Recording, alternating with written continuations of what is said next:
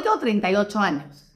Yo decidí, y yo creo que en ese entonces no sabía lo que me venía, emprender a los 21 años. Y lo primero que les quiero contar, sí, a los 21 años, literalmente, o sea, cuando apenas éramos mayores de edades considerados en algunos países, yo decidí poner mi propio negocio a esa edad. Y antes de contarles cómo lo decidí y por qué lo decidí, quiero platicar un poquito lo que venía atrás. Yo en prepa, mises de prepa, si me están escuchando, se van a reír y lo saben, pero sí, Pasé la prepa de puro milagro, gracias a mi amigo Vicente Cruz y se la reconozco. ¿Por qué? Porque la verdad no me gustaba estudiar. Yo decía, yo soy muy buena para otras cosas y no para estudiar. Pero bueno, era parte de mi vida. ¿Y eso qué, qué significó y por qué lo estoy como mencionando aquí?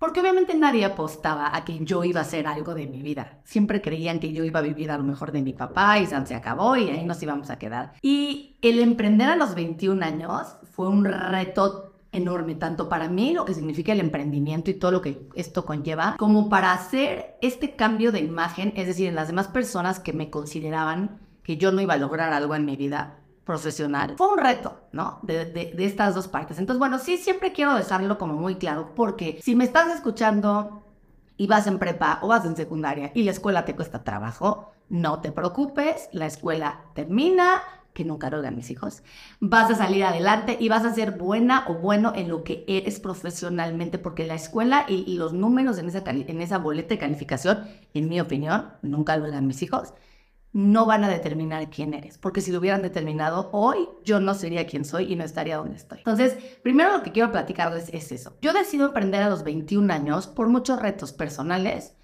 porque quería, sí lo voy a decir, quería demostrar que yo podía, porque yo me sentía capaz de lograr algo. Yo me costó mucho trabajo en mis 17, 18 años encontrar para qué era buena. Yo decía, ella es buena en dibujo, él es bueno en matemáticas. ¿En qué soy buena yo? Esto fue algo que me pregunté mucho y me costó mucho trabajo encontrar. ¿En qué soy buena? Literalmente, sí es que creo que no soy buena para nada. Algún día, hace mucho tiempo, en una ex, ex escuela, una directora le dijo eso a mi mamá. Dijo, es que viví es una buena para nada. Así dijo mi mamá, imagínate, como mamá, hoy eso me hizo una directora y le tiro el café en la cara. Pero mi mamá, mi respeto, se lo tuvo que tragar. Y entonces yo sabía que yo, yo iba a demostrar a mí misma, no al mundo, porque además esa señora ya se murió, a, a mí misma ¿Para qué era buena? Me costó trabajo encontrar. Yo sabía que era buena haciendo amigos, que era buena hablando, que era buena comunicando, pero yo no tenía un nombre en sí de lo que era buena, que era buena ayudando a la gente. Todo esto me creó un problema para poder encontrar una carrera que me gustaba. Pasé por muchas carreras, hice casi dos años y medio de una carrera y casi a la mitad de esa carrera decidí dejarla porque dije que eso no era bueno para mí. Todo el mundo me decía, pero ya estás a punto de terminar, no lo dejes. ¿Por qué no? ¿Por qué no puedo decidir empezar desde cero? ¿Por qué me voy a quedar en algo que no me hace feliz? Entonces, sí, con todo el miedo del mundo, decidí dejar esa carrera. Hablé con mis papás,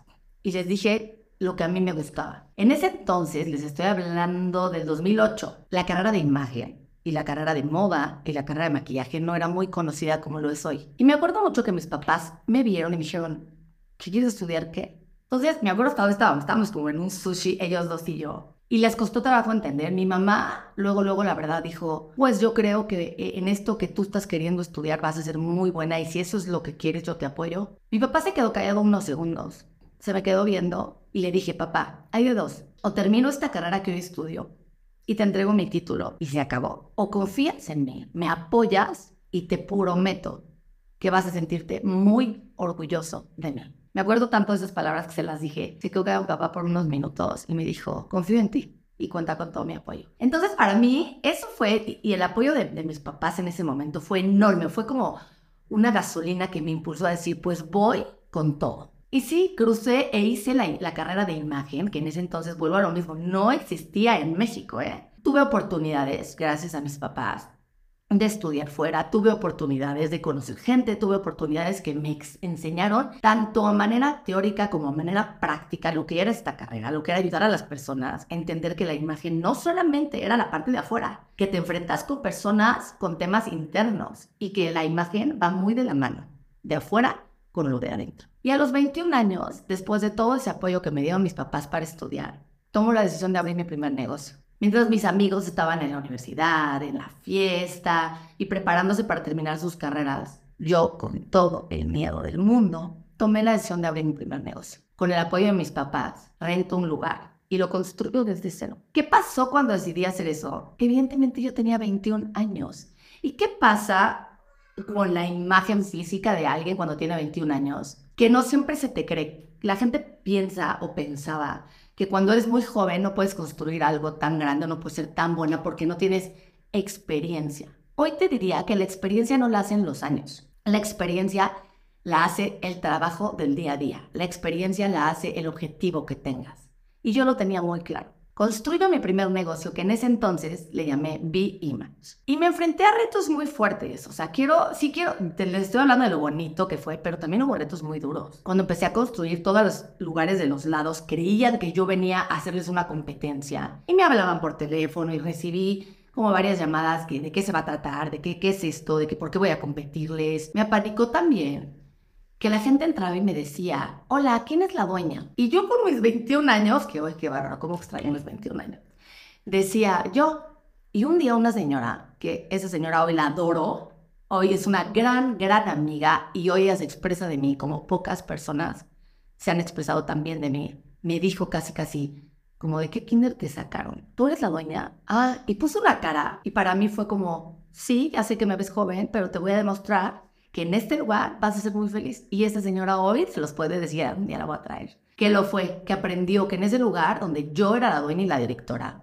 le enseñó, la enfrentó a retos. Y entonces cada día me hizo a mí aprender que el emprender no es fácil, que el emprender te, te, te lleva a retos, porque sí, había días que yo decía, ¿Por qué estoy viendo números? Lo mío nunca fueron los números en la escuela. ¿Por qué estoy viendo números y no estoy parada dando asesorías? Pero también me hizo ver este otro lado en donde había personas a las que yo le cambiaba la vida por cómo se sentían, alumnas que les enseñé y sobre todo yo me propuse un reto que fue no cerrarle la puerta a nadie. Quien me conoce sabe que toda mi vida lo he sido, porque a mí me cerraron las puertas. Cuando yo decido empezar a, a trabajar antes de crear mi negocio, muchas personas dijeron que no me iban a dar trabajo, que porque yo me iba a robar su información o que porque yo era muy buena y pues las iba a opacar, porque sí, sí lo dijeron. Y entonces para mí fue como, ahora resulta que en este mundo de tu carrera profesional, si eres buena, eres una competencia para las demás. Y es una competencia lo ven malo. ¿Por qué no me enseñan? ¿Por qué no me dan la oportunidad de aprender de ustedes? Que ustedes ya tienen la experiencia. Y pues no, no me la dieron. Muchas personas me cerraron las puertas, muchas personas me negaron la oportunidad de aprender de ellas. Y eso fue lo que me llevó a abrir mi propio negocio. Entonces, si yo me hubiera tirado a decir, ay, es que no me están dejando trabajar, ay, es que no me están dejando aprender, ¿por qué? ¿Por qué? No sé qué sería de mí. Y en cambio, vi esos retos vi esos obstáculos en mi vida y en mi carrera como un, ok, tú me estás cerrando la puerta, ¿qué me queda a mí? Emprender.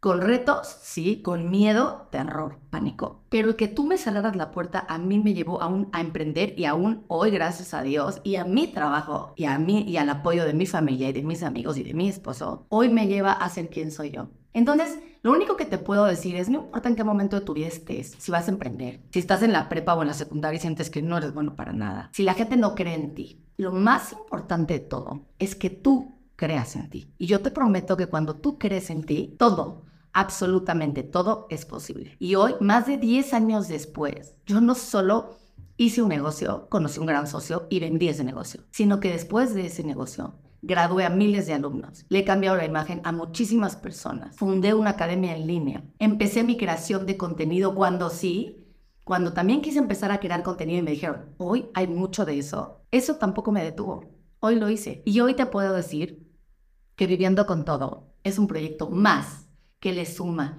a mi libro, a mi academia en línea, al primer negocio B-Image, a mi proyecto personal que es mi maternidad. Suma un proyecto más que hoy sé que va a ser un éxito. ¿Por qué? Porque creo en mí. Entonces espero que esta, este primer episodio de cómo emprendí te sirva de algo, porque ese es mi objetivo. Que mis palabras, que mi vivencia, que mi experiencia, que lo bueno y lo malo que me pasó, te sirva a ti como apoyo, como aprendizaje o como herramienta para saber que no permitas que nada ni nadie nunca detengan un sueño y que lo más importante es que tú creas en ti para lograr lo que quieres y estar donde yo hoy quiero estar, donde tú vas a querer estar. Gracias por llegar hasta acá, por haber escuchado este primer episodio de este nuevo reto de Viviendo con Todo.